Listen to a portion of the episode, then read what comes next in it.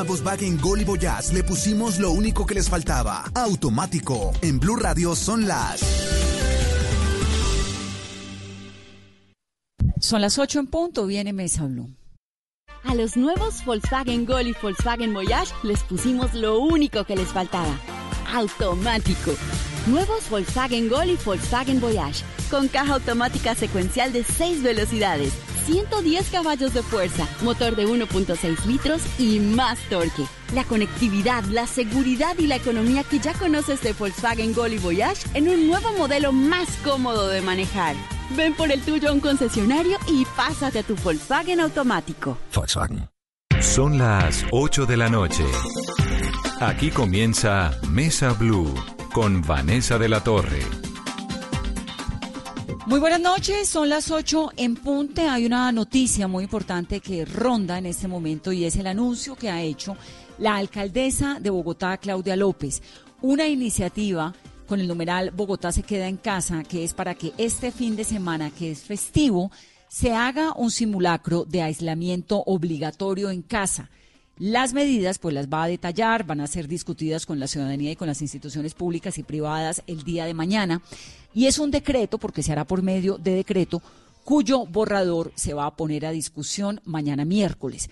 Pero digamos que la cosa es básicamente que este fin de semana, de viernes a lunes, que es festivo, Bogotá se apaga se cierra, todo el mundo tendría que estar en su casa, los comercios cerrados, los restaurantes, los cines, los bares, las discotecas, los gimnasios, es decir, básicamente todo. El secretario de Gobierno de Bogotá, el Luis Ernesto Gómez, y está con nosotros. Luis Ernesto, bienvenido a Mesa Blue, como siempre. Buenas noches, a ti un saludo a toda la audiencia de Mesa Blue esta noche. Bueno, ¿qué es esto del fin de semana? ¿Es un toque de queda? ¿Es qué? En Bogotá en Colombia y en el mundo tenemos que estar preparados para un episodio de emergencia sanitaria y económica que no va a durar un par de semanas, Vanessa. Es, según todos los estudios y los análisis epidemiológicos, y así lo anunció también la alcaldesa Claudia López el día de hoy, podemos esperar que esto sea un desafío de ciudad y de sociedad que tome varios meses. Y en algún momento es eh, muy probable que la ciudad deba entrar en un periodo de aislamiento obligatorio en los hogares.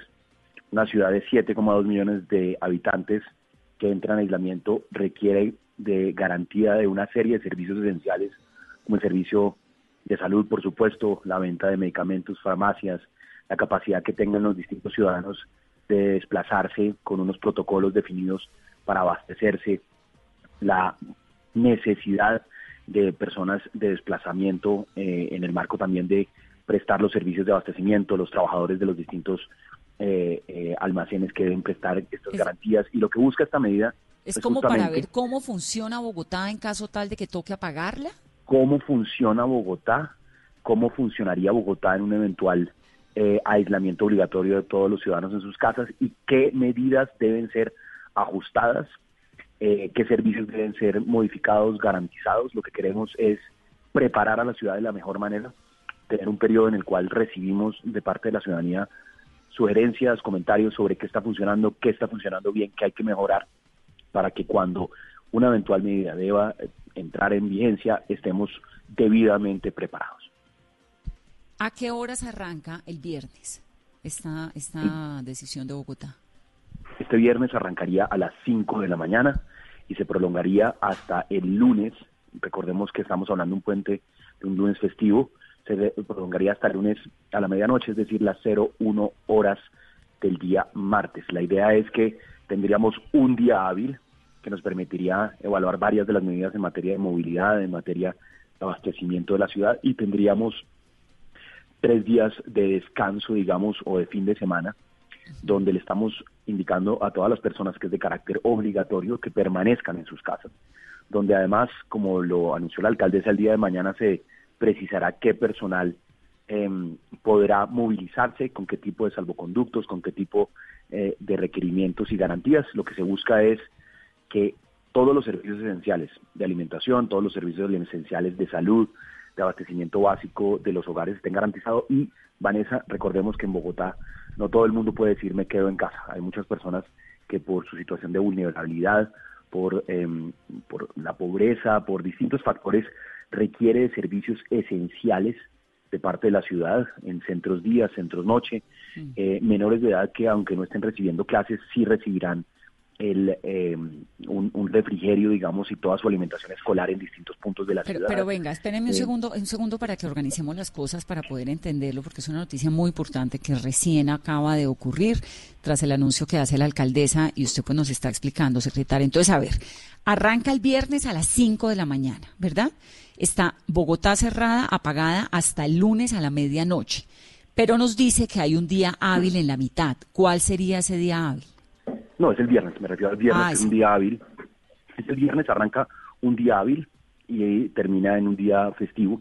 Es decir, tendríamos cuatro días en los cuales también la dinámica de un día hábil permite también prever cómo deben estar eh, atendidas ciertas dinámicas de la ciudad. Entonces, el viernes todo el día funcionaría esta medida, el sábado todo el día, de la mañana, desde las 5. Sábado todo el día, domingo todo el día, lunes todo el día. Son tres días eh, y medio, ¿no? Casi cuatro días. Son, cuatro, son cuatro días completos prácticamente y eh, a partir de la medianoche del martes se levantaría la restricción. Eh, la idea, como lo decía anteriormente, es poder hacer un simulacro de todas las actividades que desarrolla la ciudad, incluida la prestación de servicios a población vulnerable que no puede, que deberá recibir cierto tipo de servicios por parte de la alcaldía mayor en albergues. Eso me parece importante que lo, que lo expliquemos más a fondo, porque como usted bien lo dijo y bien lo sabemos, hay un montón de gente en Bogotá pues que vive del día a día. Hay un montón de niños en Bogotá cuya alimentación está ligada a los colegios y pues se han ido organizando en esta semana. En esta semana no, pues entre ayer y hoy. ¿Qué va a pasar con esa gente, por ejemplo, el viernes o el sábado? Entonces, deben eh, tener el aislamiento obligatorio que corresponde y lo que ha dispuesto la alcaldía mayor, no solo para el simulacro, sino de manera general y permanente, son servicios enfocados a la población vulnerable de Bogotá. En Bogotá hay muchos niños que asisten al colegio y que dependen de la alimentación eh, escolar, por eso se ha dispuesto y la alcaldesa hoy anunció distintos puntos y horarios donde se entregarán la alimentación escolar, los refrigerios, eh, a lo largo de todas las jornadas, donde podrán recogerlo los padres de familia, quienes lo requieran. De igual manera, eh, un paquete de medidas en materia de transferencias monetarias y de subsidios especiales para, para población vulnerable. En concreto, estamos hablando de transferencias monetarias, bonos canjeables por bienes y servicios, eh, subsidios en especie para población vulnerable en la ciudad de Bogotá, que prestará nuestra Secretaría de Inteligencia y otra serie de servicios de eh, centros noche eh, y que tendrán toda la disponibilidad. La idea es que en medio de una dinámica de aislamiento eh, obligatorio no tengamos a nadie, incluida en la población vulnerable, corriendo, pues corriendo más riesgo por cuenta de este aislamiento o teniendo dificultades en materia humanitaria. Secretario, hagamos pedagogía de lo que va a ser esta medida, este simulacro obligatorio. ¿Supermercados, farmacias van a estar cerradas? La idea es que la ciudad pueda garantizar servicios básicos de alimentación, de abastecimiento básico de los hogares. Lo que se busca es justamente a lo largo del simulacro determinar cuáles serán los protocolos de eh, abastecimiento de los hogares en el marco de una medida de aislamiento obligatorio. Ciudades en Italia, por ejemplo, ciudades que ya han decretado un aislamiento obligatorio, tienen los protocolos donde un integrante de, eh, de la familia puede desplazarse a abastecer. Obviamente eso implica que los lugares de abastecimiento, los, los almacenes, las tiendas, los, las grandes superficies, pues deben garantizar también su operación y la capacidad de, pues de hacer expendio y ventas. Lo mismo ocurre con las farmacias y algo esencial, esencial, por supuesto, son los servicios de salud y algo esencial también serán los servicios de movilidad en la ciudad, justamente para aquellas personas que deban desplazarse con fines de abastecimiento y otros en el eventual caso de un aislamiento obligatorio por un periodo prolongado. Secretario, eh, para aclarar, el Transmilenio, el Transmicable, ¿estos sistemas de transporte siguen funcionando el viernes, a domingo y lunes o no? Habrá funcionamiento, como lo anunció la alcaldesa, tendrán eh, no habrá funcionamiento por parte de la, de la ciclovía, eh, pero en principio lo que debe ocurrir es que una ciudad que tiene unos protocolos especiales para el desplazamiento de las personas, que busca justamente un aislamiento obligatorio en casas, pues también pueda garantizar servicios esenciales. Eh, y entre los servicios esenciales está que las personas puedan desplazarse, por supuesto, para abastecerse o para recibir servicios de salud. Y entonces la gente puede salir de su casa con unas condiciones eh, pues limitadas, que son la de eh, usar el transporte público si es necesario o servicios de salud. ¿Supermercados cerrados? Secretario, ¿me escucha?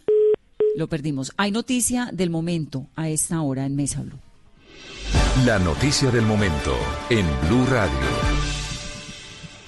Mientras recuperamos la comunicación con el secretario de Bogotá, Lucho Gómez, Joana Galvis en cabina, hay nuevos casos, un nuevo caso, una nueva cifra de personas contagiadas por coronavirus en Colombia. Así es, Vanessa de Oyentes, el Ministerio de Salud confirma a esta hora, 8 de la noche, 10 minutos, que el número de casos por COVID-19 en Colombia sube a 75. Esto representa un aumento de 10 nuevos casos luego de los resultados analizados por los diferentes laboratorios del Ministerio de Salud y verificados por el Instituto Nacional de Salud. Se trata de una mujer adulta en Bogotá, otro son cerca de uno, dos, tres, cuatro casos en Bogotá. Reportan dos en Cúcuta, uno en Cartagena, uno más y dos más en Bogotá. Son entonces 75 los casos de coronavirus con los cuales cierra Colombia la noche de hoy. 10 casos nuevos, como nos está informando Joana, 10 casos nuevos en el país, señora. Si quiere hacemos un recorrido por las ciudades donde se han presentado estos casos. En el sí, pero, pero, pero Joana, deme un segundo que tengo que terminar la entrevista con el secretario de, de, Gobierno de Bogotá, que está ocupadísimo. Hablo con él un segundo y ya volvemos, porque además el presidente Duque habla a las 8 y 45. Entonces, deme un momento. En Bogotá son 40 las cifras y ya vamos eh, a ampliar los lugares, Joana. Luis Ernesto, ¿me escucha nuevamente? Te escucho y esa cifra nos indica cuán eh, importantes son la preparación de estas medidas en Bogotá, cuando hablas de un número casi que más de la mitad de los casos de coronavirus se encuentran en la ciudad de Bogotá, de los positivos, aunque Bogotá no representa eh, la mitad de la población de Colombia, es decir, aquí sí tenemos una concentración especial de eh, los casos positivos y eso obliga a una preparación especial también ante estas medidas. ¿Qué sabemos de estas personas de Bogotá? ¿Se están recuperando? ¿Están hospitalizadas? ¿Están en la casa? ¿Qué información tiene usted que nos pueda contar? Bueno, aquí, como lo anunció la alcaldesa el día de ayer, ya tuvimos el primer caso de positivo que eh, dio en Colombia la menor, bueno, la joven de 19 años, que después de un periodo de aislamiento en casa, de un periodo donde no requirió de servicios de salud especializados, eh, pues pudo recuperarse. Y justamente eso se tratan las medidas de aislamiento. Las personas pueden contraer el virus y lo harán a lo largo de este año. Eh, un número importante de personas en la ciudad de Bogotá y en todo el país. El desafío es justamente que el sistema de salud pueda atender oportunamente a aquellas personas que se contagian y que requieren de servicios que según estadísticas están entre el 5, 10, 15%, variando en los distintos países y en las distintas situaciones, servicios de salud especializados y unos pocos que requerirán de unidades de cuidado intensivas que son limitadas no solo en Bogotá, sino en todo el país. Entonces, Bogotá se está preparando para tomar eventualmente, si es necesario, una medida más drástica. Y como antesala es la preparación de este fin de semana. Arranca viernes a las 5 de la mañana, va hasta el lunes a la medianoche. Hay unos servicios que van a continuar abiertos, pero la idea es que los bogotanos o los que vivimos en esta ciudad entendamos que la cosa es en serio y que nos preparemos para eventualmente tener esta misma situación, tal vez en un periodo más prolongado. Es así, secretario, ¿no?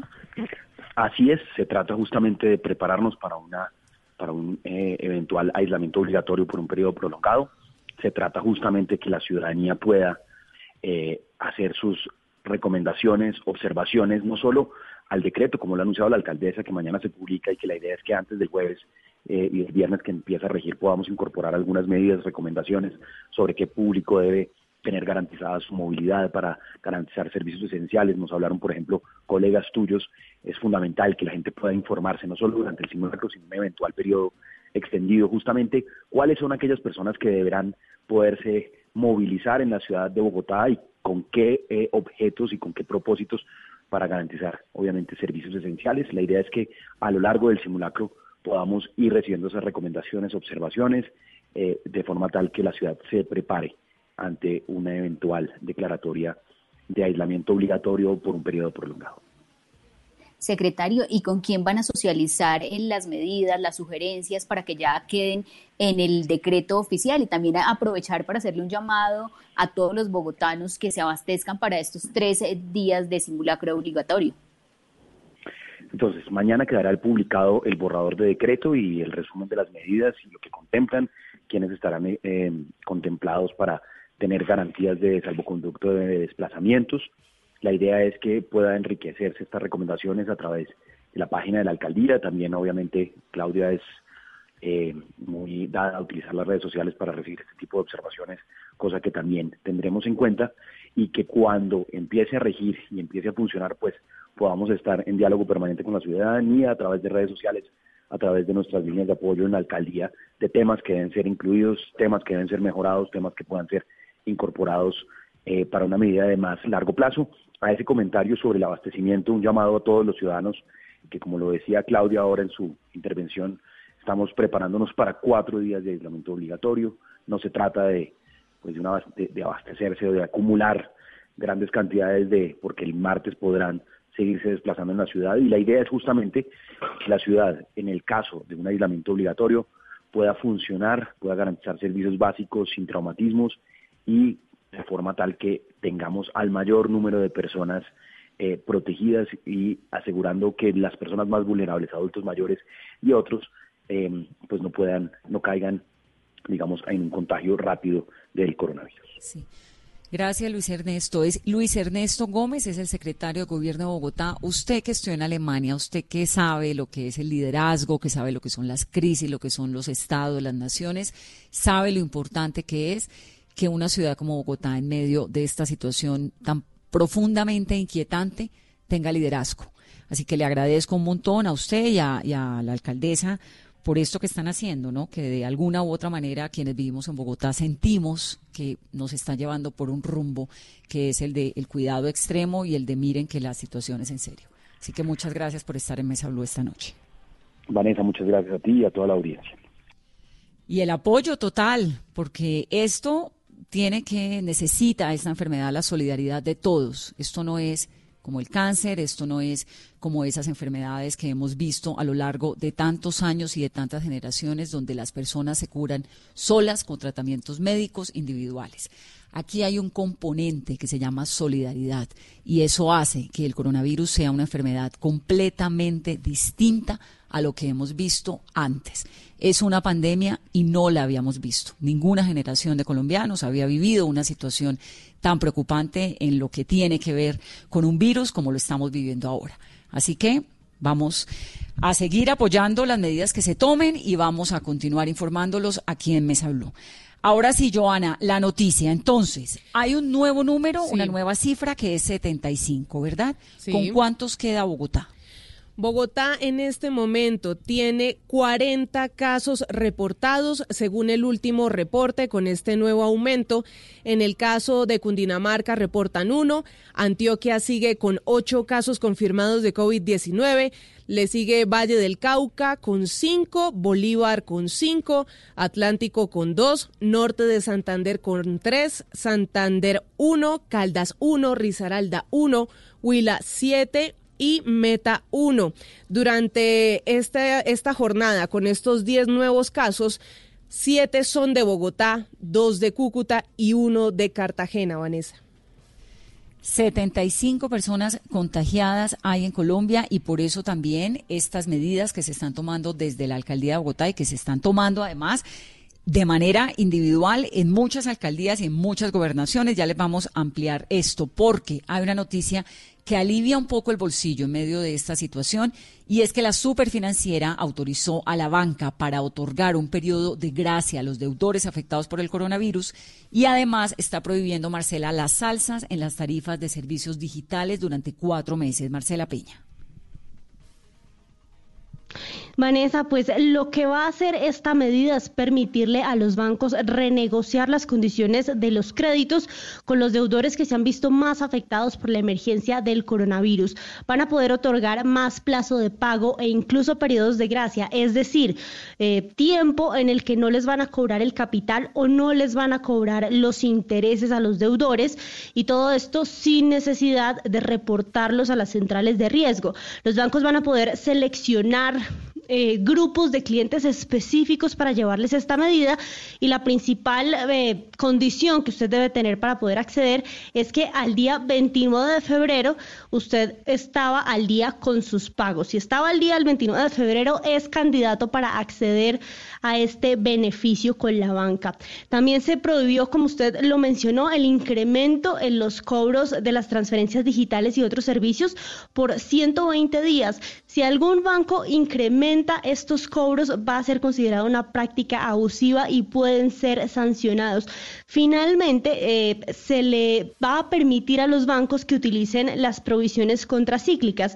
¿Esto qué es? Es una plata que usualmente eh, los bancos tienen que guardar todos los meses ante una emergencia. Como estamos en una emergencia, lo que van a permitir es que puedan usar ese dinero tanto para prestar y ofrecer nuevos créditos a las personas que los necesiten, como para responder a los ahorradores por los retiros. Hay que tener en cuenta que ya entidades como Bancolombia y los bancos del Grupo Aval han anunciado que acogerán las medidas y han empezado a ofrecer condiciones más flexibles para sus deudores. Usted puede llamar a su banco y comunicar para saber si es candidato a una modificación de los créditos. Para que le alivien un poquito el bolsillo, porque entonces en esta situación hay un montón de gente que no mm. necesariamente tiene un contrato laboral, que es en realidad la mayoría de los colombianos que viven del día a día.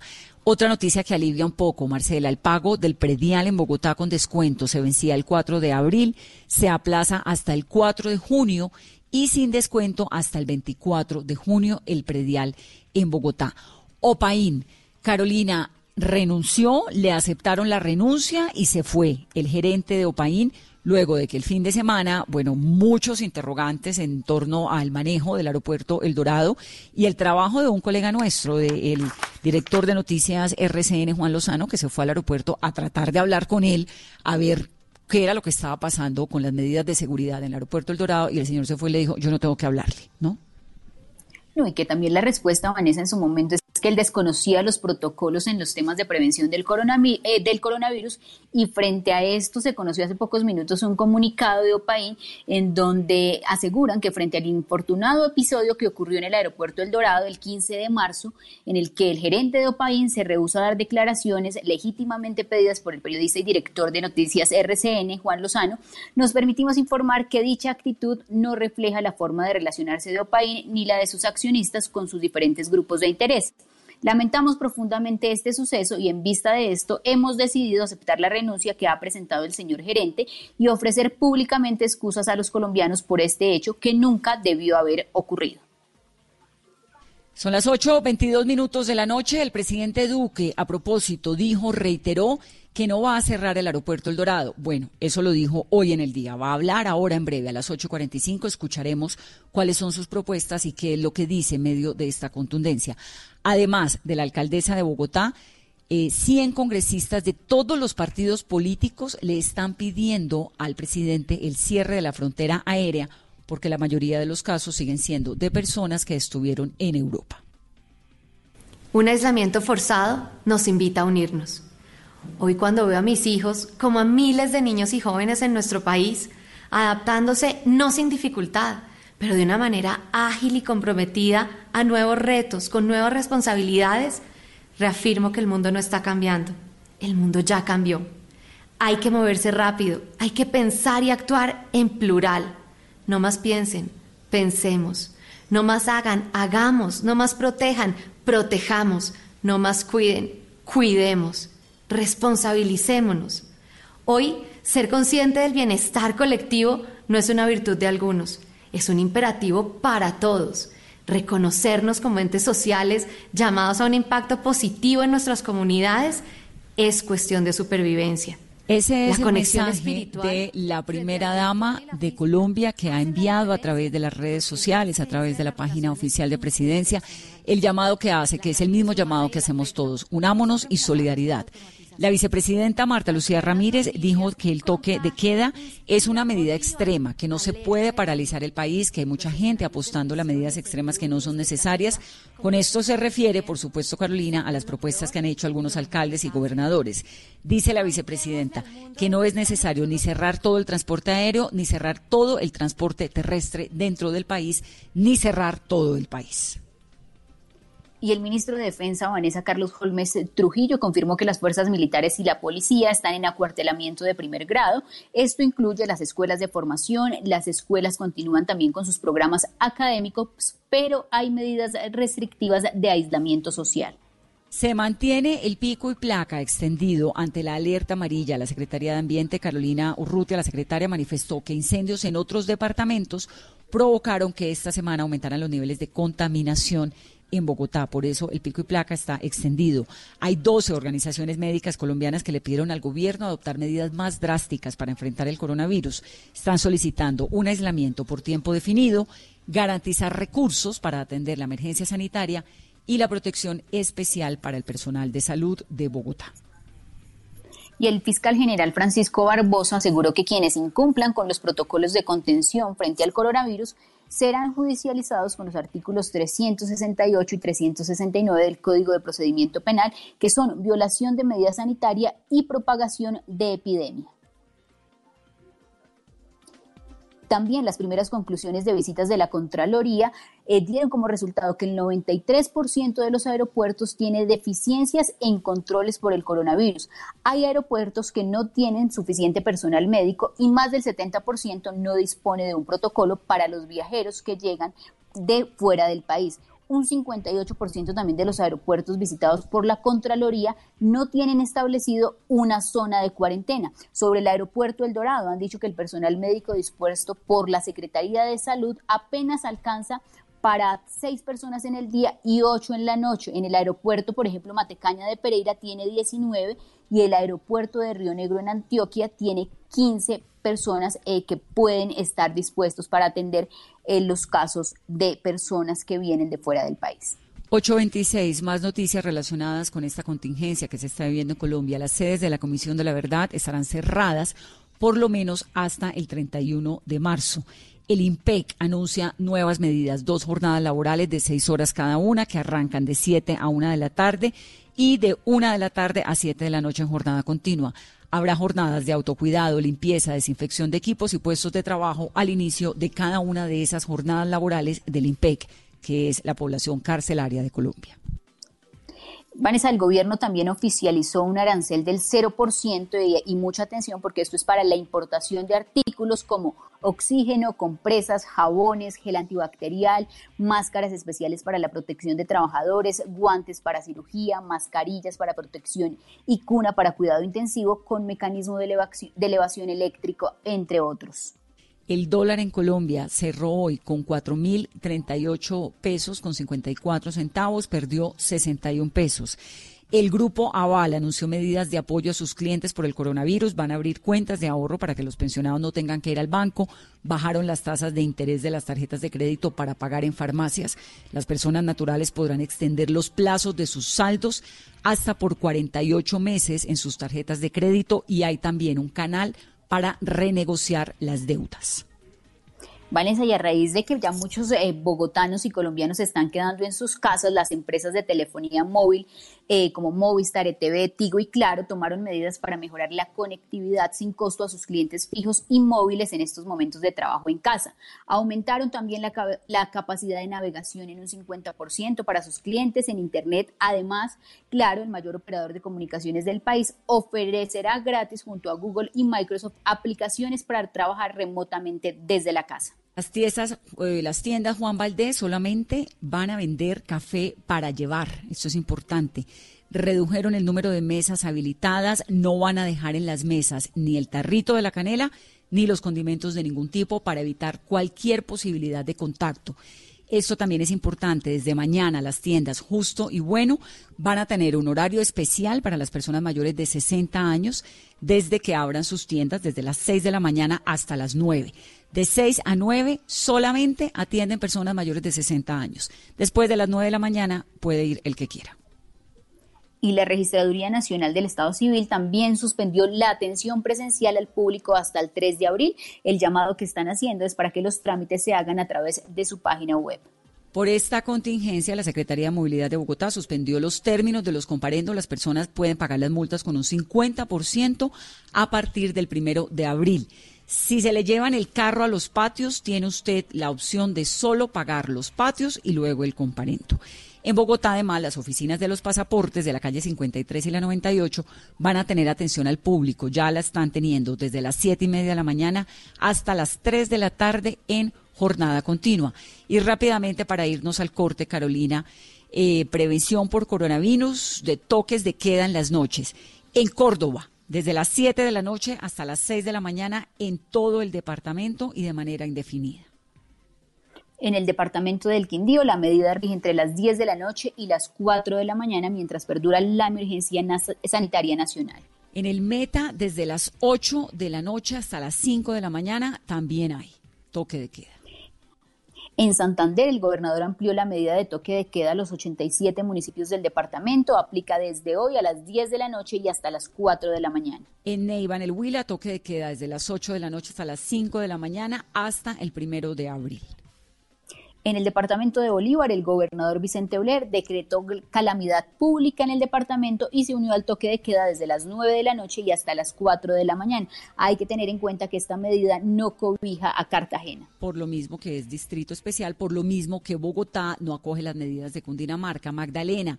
El gobernador Caicedo decretó también toque de queda de 8 de la noche a 4 de la mañana, lo mismo en Manizales, pero Manizales es más amplia porque aplica 24 horas para los menores de edad y los mayores de 60 años. ¿Y Cúcuta? En Cúcuta la medida va desde las 8 de la noche hasta las 4 de la mañana y para menores de 18 años y adultos mayores de 60 la medida será las 24 horas. Son las 8.31, numeral, en casa yo, mucha gente, muchos oyentes a esta hora que nos están enviando sus mensajes con ese numeral en casa yo. ¿Usted qué hace en su casa mientras se queda? Yo cuando llego me quito los zapatos para no entrar con el mugre que traigo de la calle a la casa me lavo las manos, me baño en casa yo, estoy con mis hijas cuando puedo haciendo las tareas y ayudándolas, en casa yo trato de divertirme, de relajarme, de ponerle la mejor cara a esta situación que estamos viviendo. ¿Usted qué hace? Cuéntenos con el numeral en casa yo. Son las 8.32. Este regalito nos llega por cuenta de Rubén Blades, que además amplió la plataforma de su reciente concierto para que lo podamos escuchar todos. Volvemos en breve.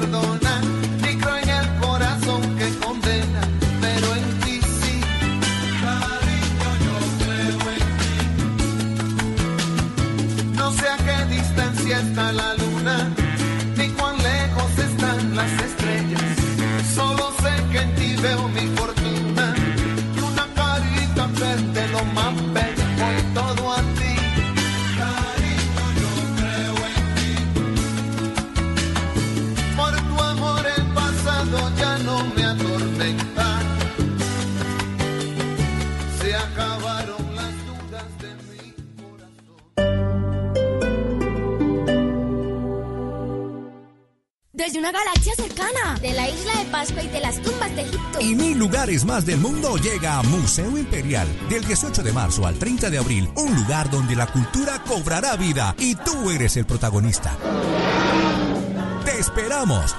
Plaza Imperial, Centro Comercial, 15 años junto a ti. Avenida Ciudad de Cali con Avenida Suba. El mundo en alerta. Soy Neil Monroe. Me detectaron coronavirus hace 19 días. Estoy aislado en el hospital. Los que lo están viviendo nos piden responsabilidad. A todas las personas de Colombia les digo que mantengan la calma y que sigan todas las recomendaciones. Que se queden en sus casas el máximo tiempo posible. Lavaros mucho las manos con agua y con jabón y evitad los espacios cerrados con mucha gente. Estamos unidos contra el coronavirus. Cubrimiento especial de Mesa Blue, lunes a viernes a las 8 pm.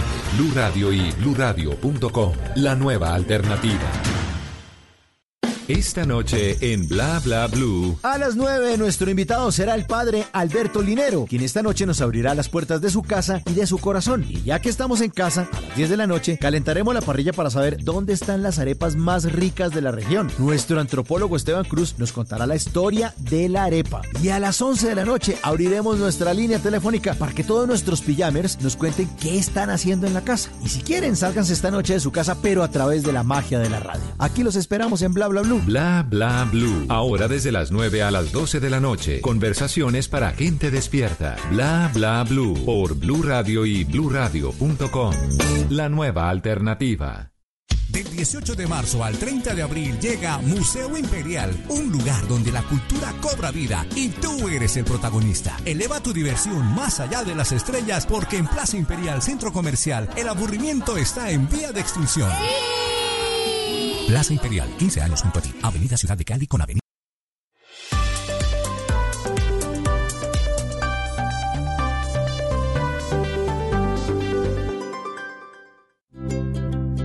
¿Qué es ser mamá? Ser mamá es enseñar. Es ser el centro, el comienzo y el final de la familia. Es hacer cada momento especial. Es unir las generaciones y pasar el legado. Tal como hace mucho tiempo, ella te lo pasó a ti. Super Arepa. La harina para hacer arepas de las super mamás. Trabajamos pensando en usted. Estás escuchando Blue Radio, un país lleno de positivismo, un país que dice siempre se puede. ¿Sabías que con lo que pagas de arriendo puedes tener casa propia? Acércate ya a nuestras oficinas del Banco Popular. Aprovecha las tasas de interés y beneficios especiales en la Feria Positiva de Vivienda y dile siempre se puede a tu sueño de tener casa propia con el Banco Popular. Ven al Banco Popular. Aquí siempre se puede. Somos Grupo Aval, vigilados por Intendencia Financiera de Colombia. 8.36 minutos de la noche. ¿Y qué hace uno en casa? Numeral, Vanessa en casa, yo. Hay mucha gente, bueno, algunos se ríen, otros mandan memes, mandan fotos, pero la verdad es que es una experiencia nueva, distinta, porque esto de quedarse uno en la casa obligado, pues no lo habíamos vivido nunca. Victoria Eugenia Cabrera es doctora en Educación y Psicología de la Universidad de Navarra. Me encanta tenerla, doctora. Bienvenida a Mesa Blue. Gracias, buenas noches. Bueno, es duro, ¿no? Por todo, por el miedo, por la posibilidad de un contagio, porque es completamente impredecible, porque uno no siente que haya un lugar en el que se sienta a salvo cuando está entrando y saliendo de su casa, por los hijos, por los papás, por un montón de cosas. Y esto de quedarse uno en la casa, pues no es tan fácil. Cuando los niños están estudiando en la casa, cuando el más el marido está, hay un montón de memes, hay uno que me fascina que dice un señor, estuve hablando con mi esposa y resultó hasta simpática, como si nunca la hubiera visto. Entonces, me gustaría, doctora, que nos ayudara usted un poco como a cogerle el ritmo a esta vida que estamos ahora teniendo y, y, y que nos diera, no sé, algunos tips, algo para, como para poder lidiar uno con la, con la nueva contingencia. Sí, no es un asunto fácil, sobre todo que estar viéndonos todo el día, todos los días, a toda hora, es complicado y sobre todo que hay espacios y residencias que son pequeñas, que son chiquitas y en esa orden de ideas pues el asunto se vuelve más complicado. Pero mira, el asunto está en considerar que es importante que sigamos con la actitud de que estamos trabajando. Cambiamos de espacio, cambiamos de contexto espacial, de ubicación, eh, pero seguimos trabajando, que los niños sigan estudiando, que nos metamos todos en la cabeza, que seguimos con las actividades diarias para no afectar tanto la vida escolar de los niños como la vida laboral de las empresas y también la convivencia, es decir, estamos trabajando, que nos digamos mutuamente, acuérdate, estás estudiando, estoy trabajando, y qué bueno que aprovechemos también los espacios del almuerzo para conversar. Mira, yo tengo papás que me dicen a mí como psicóloga, mira, muchos, muchas veces no veo a mis hijos, llego por la noche, por la noche y están dormidos, me voy súper temprano y están dormidos. Bueno, aprovechemos estos espacios para que eso se solucione, para que en los momentos del almuerzo nos encontremos, hablemos, riamos, nos divirtamos y por la noche pues estemos más temprano en las casas, ¿no?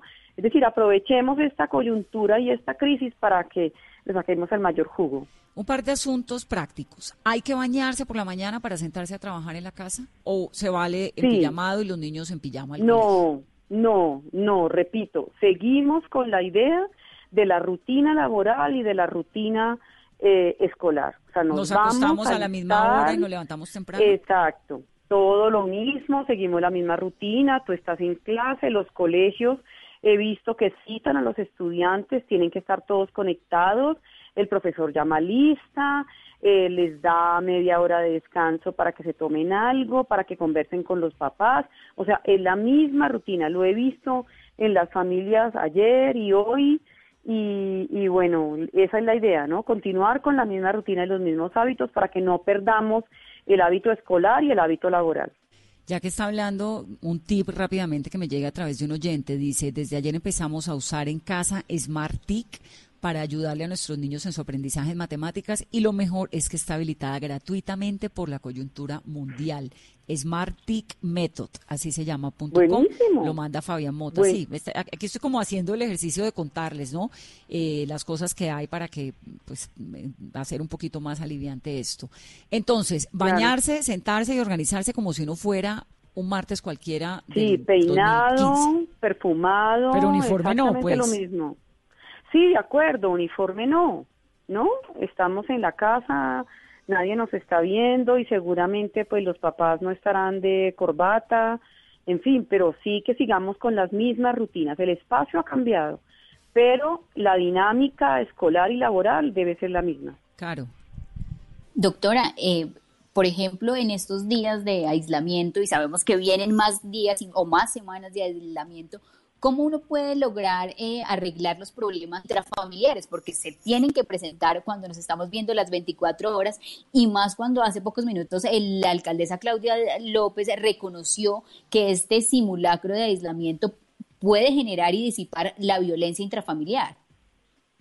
Claro, claro, y puede originar problemas que no había antes, ver el desorden, eh, riñas entre los hermanos, eh, dificultades con los vecinos, que los niños gritan, que los abuelos o los ancianos no, no pueden estar tranquilos, no solamente al interior de la familia, sino con los, con los vecinos y con la convivencia en general. Pero en ese orden de ideas, por eso insisto en que las rutinas se conserven, en que el silencio se mantenga, en que el respeto por los demás pero también la tolerancia, sí, el respeto por las normas y el respeto por los límites que debe haber en estas relaciones, pero también la tolerancia y que todos tengamos en cuenta que no soy el único que estoy en esta crisis, sino que estamos todos en la misma, de tal manera que toleremos las dificultades, toleremos las, las eh, riñas o las dificultades emocionales que pueda surgir en esta convivencia diaria, ¿no? Porque es que es un asunto de todos. ¿Y qué situaciones emocionales pueden surgirle a uno cuando le ha cambiado la vida cotidiana de esa eh, manera? Sí, que yo quiero ver televisión primero, que tú primero, que después, que en fin, que estoy en una reunión con mi jefe y los niños gritan, entonces que necesito el computador, que el wifi no alcanza para todos, porque pues la red no alcanza para todos, lo hemos contratado para cinco dispositivos o seis, pero estamos más dispositivos usando el Wi-Fi. Entonces, ese tipo de riñas de compartir, de estar juntos, pues no son fáciles, ¿no? Y por eso el respeto por el otro, los límites eh, del cuarto, del orden, es, es, es clave, ¿no? Pero también la tolerancia, que se pueden presentar dificultades y que, pues, eh, en la convivencia y en los seres humanos siempre se pueden presentar. ¿Usted cree, doctora, como especialista que es en educación y asesoría familiar, que esta coyuntura afecta la salud mental de las personas que la estamos sí, Claro. Sí, claro, la afecta, la afecta, la afecta en el sentido de que hay, pero la afecta eh, eh, negativamente, pero también la puede afectar positivamente. O sea, de cada crisis podemos sacar una oportunidad. Eso no es una idea nueva que yo estoy mencionando. ¿no? Sino que miremos que en, que en esta crisis, cómo podemos hacer para unirnos, jugar, tener actividades recreativas, si se puede ir al parque del edificio, mirar cómo podemos comer juntos, hablar, y en medio de pronto de alguna riña que insisto que pueda aparecer y que va a aparecer y que tenemos que estar conscientes de que va a aparecer, sí, ya en las redes sociales hemos visto, no aguanto más a mis hijos, mira que estoy en estas, mira que estoy en lo otro, qué pueden hacer, qué me aconsejan, pues que entendamos que, que pues esa es la situación en la que estamos y que le saquemos el mayor provecho y que bueno, estamos juntos como familia y que juguemos y que hagamos algo y que compartamos experiencias y juegos. Hoy es el día en que tú te inventas en juego, mañana es el día el hijo menor, pasado mañana es el papá. Bueno, no sé, ¿no? Algo podemos hacer. Doctora, Creatividad ante todo. Doctora, justamente a medida que pasan los días, se agotan los juegos, se acaban las series en Netflix, los libros, o sea, ya va a ser muy difícil encontrar esos planes. Y también, por ejemplo, el tema de los disgustos que lo hablábamos hace un momento. Uno en la mañana sí tiene un disgusto con la pareja, se va, trabaja y vuelve después de ocho horas y ya hay reconciliación. ¿Cómo reconciliarse si tienen un disgusto en medio de la cuarentena? Sí, sí, porque, porque ausentarse y extrañarse hace falta para los conflictos. ¿sí? Distanciarse es una herramienta para resolver conflictos muy positiva, de tal manera que en estos días y en estas semanas que vamos a estar así, no hay momento para distanciarse y para extrañarse. ¿Cómo vamos a hacer? ¿No? Esa es la reflexión que, que estamos todos haciendo y que tú te haces hincapié en ella.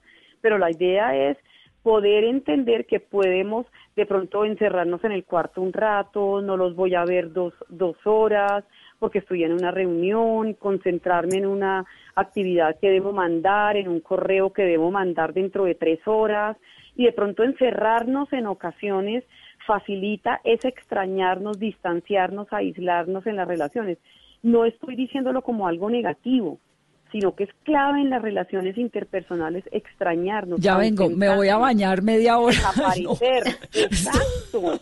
Me voy a bañar, voy a fumarme un cigarrillo. Si los que fuman, voy a fumarme un cigarrillo. Yo creo, porquería. Yo creo, ya que está sacando a eh, colación el, cigarrillo, de golpe nos salvamos del coronavirus y vuelve la moda del cigarrillo, doctora, porque esto así. Sí, no sé, de acuerdo, de acuerdo. Y en esa medida, pues, encerrarnos de verdad que que resultaría positivo y conservar esos límites en las relaciones, ¿no? Para, para extrañarnos que es tan importante, no un extrañarnos de hacernos los nocivos para otros, creo que me estoy haciendo entender, sino de extrañarnos para no inundar las relaciones interpersonales, que a veces son inundantes y, y bueno, pero también estar muy cerca es muy positivo, fomenta los vínculos, fomenta las expresiones de afecto, fortalece las relaciones, ¿no?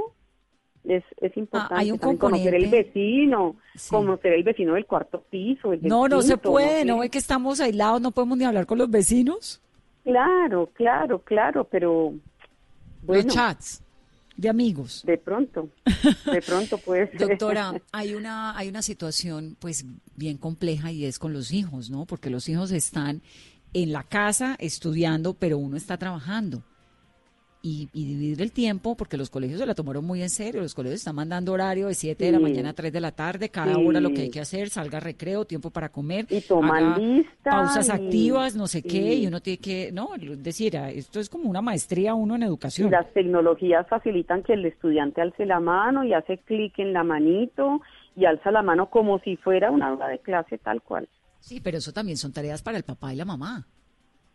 Un poco, claro, porque uno a qué horas trabaja haciéndole la, ayudando a los otros, a los chiquitos a las no, No, no, en la medida en que el papá está inicialmente, claro, en los hijos cuando están más grandes, ellos se familiarizan con estas plataformas fácilmente, pero cuando los hijos están chiquitos, también pueden los papás familiarizarlos un rato, poco a poco, ayer, hoy, pero ya mañana irlo soltando para que ellos mismos se vayan familiarizando con, con la plataforma de su colegio, la de cada colegio, y puedan entrar solos, ¿no? Y que tengan la rutina. Es que insisto en la rutina. Mira, si nosotros, los niños, los adolescentes, los adultos, perdemos los hábitos y perdemos las rutinas, no seguimos rindiendo igual. Y la idea es que no se afecte el cuarto grado o el décimo grado o aquellos estudiantes que van a presentar el ICFES, no se, no se, no se pierda su ritmo para que no se afecte el rendimiento académico y el rendimiento de las empresas. Entonces debemos ser conscientes de eso, que seguimos trabajando, pero no en el mismo espacio, pero tenemos que seguir trabajando en la misma situación. Doctor, hablamos ya del cigarrillo, pero el tomar el vinito, la cervecita, el trasnochar en medio de esta cuarentena y romper como esa rutina, porque lo que uno ve... Se puede, Carolina, está permitido. ¿Se puede? pues yo diría que no, que cada quien conserve los mismos hábitos. Tú tienes ese hábito, perfecto, consérvalo, pero la idea es que no pierdas los hábitos que has tenido de tu ritmo laboral, del ritmo escolar, que los niños se acuesten a la misma hora, es decir, estamos cambiando espacios para protegernos, ¿sí? De esta situación, de esta pandemia, pero no cambiemos nuestros hábitos porque si no, no seguimos rindiendo igual, ¿no? Incluso sería la oportunidad para en esos espacios en donde estamos libres, enseñarles a los niños a cocinar, que hagamos algo, que entre todos hagamos la comida, que bueno, que esas actividades domésticas que facilitan el desarrollo de la inteligencia, uno a veces los considera una tontería, pero hacer una torta, por ejemplo, y unas galletas contribuye al desarrollo de la inteligencia. Dos tazas, medimos tres eh, cucharadas de mantequilla, no sé, eso facilita que el niño vaya teniendo una serie de rutinas y que también contribuye al desempeño académico del rendimiento escolar tiene un componente interesante en medio de todo lo que está ocurriendo y es eso, la posibilidad de estar más tiempo con los hijos. No necesariamente nos enteramos de qué es lo que hacen los hijos en el colegio. Ahora nos estamos enterando de qué es lo que pasa cada hora, de qué es lo que estudian cada hora, de cuáles son los mensajes que mandan eh, los profesores, ¿no? Digamos que esa, esa interacción de los hijos es muy interesante. Lo que pasa es que es un momento, no deja de ser un momento muy complicado y quisiera ya para terminar volver al tema de la salud mental. Entonces, tratar de sacarle el máximo provecho positivo a esta circunstancia tan complicada y cómo se maneja la salud mental, cómo sabe uno que alguien en algún momento alrededor de uno o uno mismo está perdiendo un poco el ánimo, está entrando en una tristeza, está entrando en un desconsuelo. Sí, y esto está asociado con el perder el ánimo, con la tristeza, con el desconsuelo también, con una característica muy importante que todos debemos desarrollar y es la resiliencia, que seguramente muchos la hemos oído y trabajado, y es esa capacidad de generar una virtud en medio de una situación crítica. Entonces nos podríamos preguntar, ¿qué virtud puedo yo educar en los hijos, en mí mismo, en todos como familia, producto de esta situación crítica, bueno, nos hace falta tolerancia. Volvámonos tolerantes, respetuosos, pacientes, afectuosos. Eh, nos hace falta expresar cariño, nos hace falta expresar eh, o volver más a los hábitos, las normas. ¿Qué virtud necesita tu familia desarrollar para que sea en esta situación adversa la situación perfecta para desarrollarla? ¿Qué nos hace falta? Pues doctora, de verdad que, nos gusta hablar con usted. Muchas gracias por ayudarnos a esto, a este, esta situación colombiana. Hay que meterle todo: política, economía, psicología, paciencia. De acuerdo. Sobre todo educación. mucho amor, educación. Muchas gracias. De acuerdo, con mucho gusto. Buenas noches. Buenas noches. Cosas clave que nos quedan de esta entrevista, Carolina. Continuar la vida como es, es decir, hay no, la rutina lo de la rutina me parece importantísimo. Levantes esto de que haga la tarea y quedes en la cama en pijamado. No, señor, tiene que pararse, bañarse, tomarse un café y los niños lo estar mismo. listo. Sí, y lo del vinito, mm, esa parte no le salió muy bien, Carolina. No, no, no, es que había que preguntarlo, Vanessa, porque mucha gente está trasnochando, haciendo maratón de series, comiendo muchísimo, que ese es otro tema. O sea, deberíamos pesarnos antes de la cuarentena y nos volvemos a empezar a ver cuánto hemos subido porque el ejercicio no lo estamos haciendo, la gente está haciendo maratón de series, está tomando vinito, están comprando cerveza porque en redes sociales se ha visto la gente compra antibacterial alcohol y su cajita de cerveza. Bueno, pero también yo sí creo que hay que ponerle un poquito de tranquilidad a, todo y un poquito de jazz. Por favor, Otto, pónganos un poquito de jazz como para prepararnos para la locución del presidente que estaba programada para las 8.45, pero todavía no ha llegado. La gente, lo que nos están diciendo, somos tendencia, numeral, Vanessa en casa, yo. No, Vanessa, muchas preguntas a esta hora y mucha creatividad de la gente. Por ejemplo, Vanessa en casa yo nos escribe Leonela. Hay formas muy sencillas de ayudar y nos manda una fotografía que tiene un post donde le escribe, amigos y vecinos, estamos en aislamiento voluntario, queremos proteger a los más vulnerables. Si necesitas agua, déjanos tu recipiente y nosotros lo vamos a llenar con agua filtrada. Esto pasará. Apartamento 204. Esa me pareció maravillosa, ¿no? La señora que puso su letrero diciendo cómo es que es eh, la manera suya de ayudar a los vecinos. Aquí Charlie Cruz dice, en casa yo buscando pelis gratis. No, tiene que, ya oyó a la doctora Charlie, no es solamente ver pelis. En casa nos yo, escribe, mire, nos escribe Mafis. dice, me quedo con mi familia para cuidarla. Muy bien, en casa yo nos escribe Mafis01, Vanessa, en casa ya, en casa yo, no puedo estar, los call centers no dejan de trabajar. En casa yo, Diego Fer, me he abastecido de elementos de aseo sin acaparar, muy bien, y cuidándome lo que más pueda para no enfermarme. También nos escribe Rodrigo García, Vanessa, en casa yo aprovecho para reciclar, separar residuos y llenar botellas con los plásticos. Lina María dice, en casa yo veo todos mis videos de Laura Pausini y nos mandan fotos. Ay, qué maravilla. No saben cómo les agradecemos acompañarnos también a nosotros y contarnos cómo la están pasando, qué están haciendo. Andrea Hernández, Vanessa, en casa yo me dejo consentir por estos dos y mi marido, mientras esperamos a un quinto integrante, está embarazada Andrea. Ah, y trabajo, pero tempranito. Un saludo. También nos escribe Marta Lucía Galeano. Hola Vanessa, acá en casa trabajando en mis muñecas de trapo, cuidándome y cuidando mucho a los míos. Abrazos virtuales y nos manda foto de las muñecas de trapo. David Alejandro dice, Vanessa, en casa yo opino que la reflexión de la entrevistada doctora en educación es válido para la clase media, alta y urbana. Quienes trabajamos en educación rural Sabemos que la mitad de nuestros estudiantes no pueden comer en casa, menos navegar en Internet. También JJ escribe Vanessa en casa yo. He hecho tareas con mi sobrina, he visto lo hermoso que pinta mi hija, la verdad tiene mucho talento y hasta he visto atardeceres, cosa que por mi trabajo casi no tengo la oportunidad de ver. Numeral Vanessa en casa yo. ¿Usted qué hace en casa? ¿Cómo vive estas jornadas?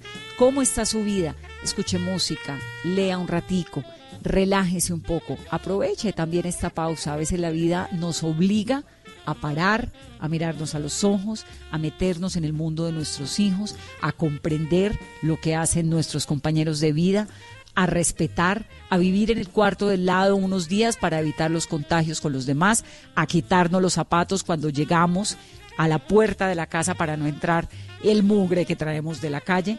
A veces la vida, como en esta ocasión, nos obliga a vivirla de una manera distinta. Entonces, pongámosle buena cara y pongamos jazz. Va a hablar el presidente lo van a escuchar ustedes aquí en Blue Radio en breve, son las 8.56. Que tengan una muy feliz noche. Es martes, acuérdense, el viernes a las 5 de la mañana se cierra Bogotá hasta el lunes a la medianoche. Feliz noche.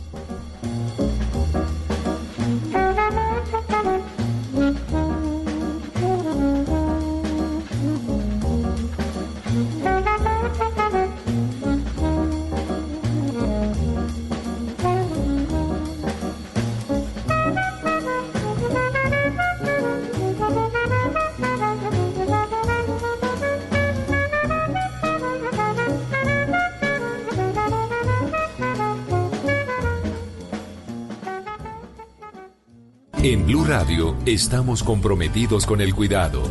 Lávate las manos con agua y jabón. Habla con tu jefe para poder trabajar desde casa. Lávate las manos de nuevo.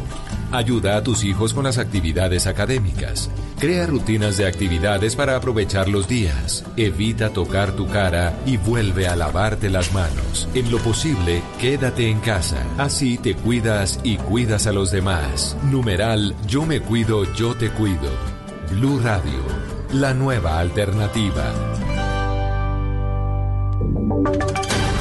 Voces y sonidos de Colombia y el mundo en Blue Radio y bluradio.com, porque la verdad es de todos. Casi son las 9 de la noche en Blue Radio 858. Es momento de actualizar las noticias. El fiscal general de la Nación anunció que serán judicializados todos los que no cumplan con los protocolos de seguridad para evitar la propagación del coronavirus. Por ejemplo, a quienes salgan de sus casas sabiendo que portan el COVID-19. Además, el CTI realizó esta tarde una inspección en el, en el aeropuerto El Dorado para revisar que los protocolos se estén cumpliendo. Silvia Charri. La Fiscalía abrió investigación por esos dos casos reportados en Cartagena y en Barranquilla, en donde supuestamente se registró la llegada de ciudadanos que aparentemente incumplieron las disposiciones médicas establecidas porque eran pacientes diagnosticados con coronavirus. El fiscal general, por su parte, Francisco Barbosa, aseguró que serán judicializados todos los que incumplen los protocolos impuestos por el Gobierno Nacional. Escuchemos. Quienes incumplan dichos protocolos serán sancionados según los artículos artículos 368 y 369 del Código Penal que establecen que el que viole medida sanitaria adoptada por autoridad competente para impedir la introducción o propagación de una epidemia incurrirá en prisión de 4 a 8 años. También el que propague epidemia incurrirá en prisión de 4 a 10 años. El CTI de la Fiscalía realiza a esta hora una inspección en el aeropuerto El Dorado de Bogotá con el fin de constatar que las personas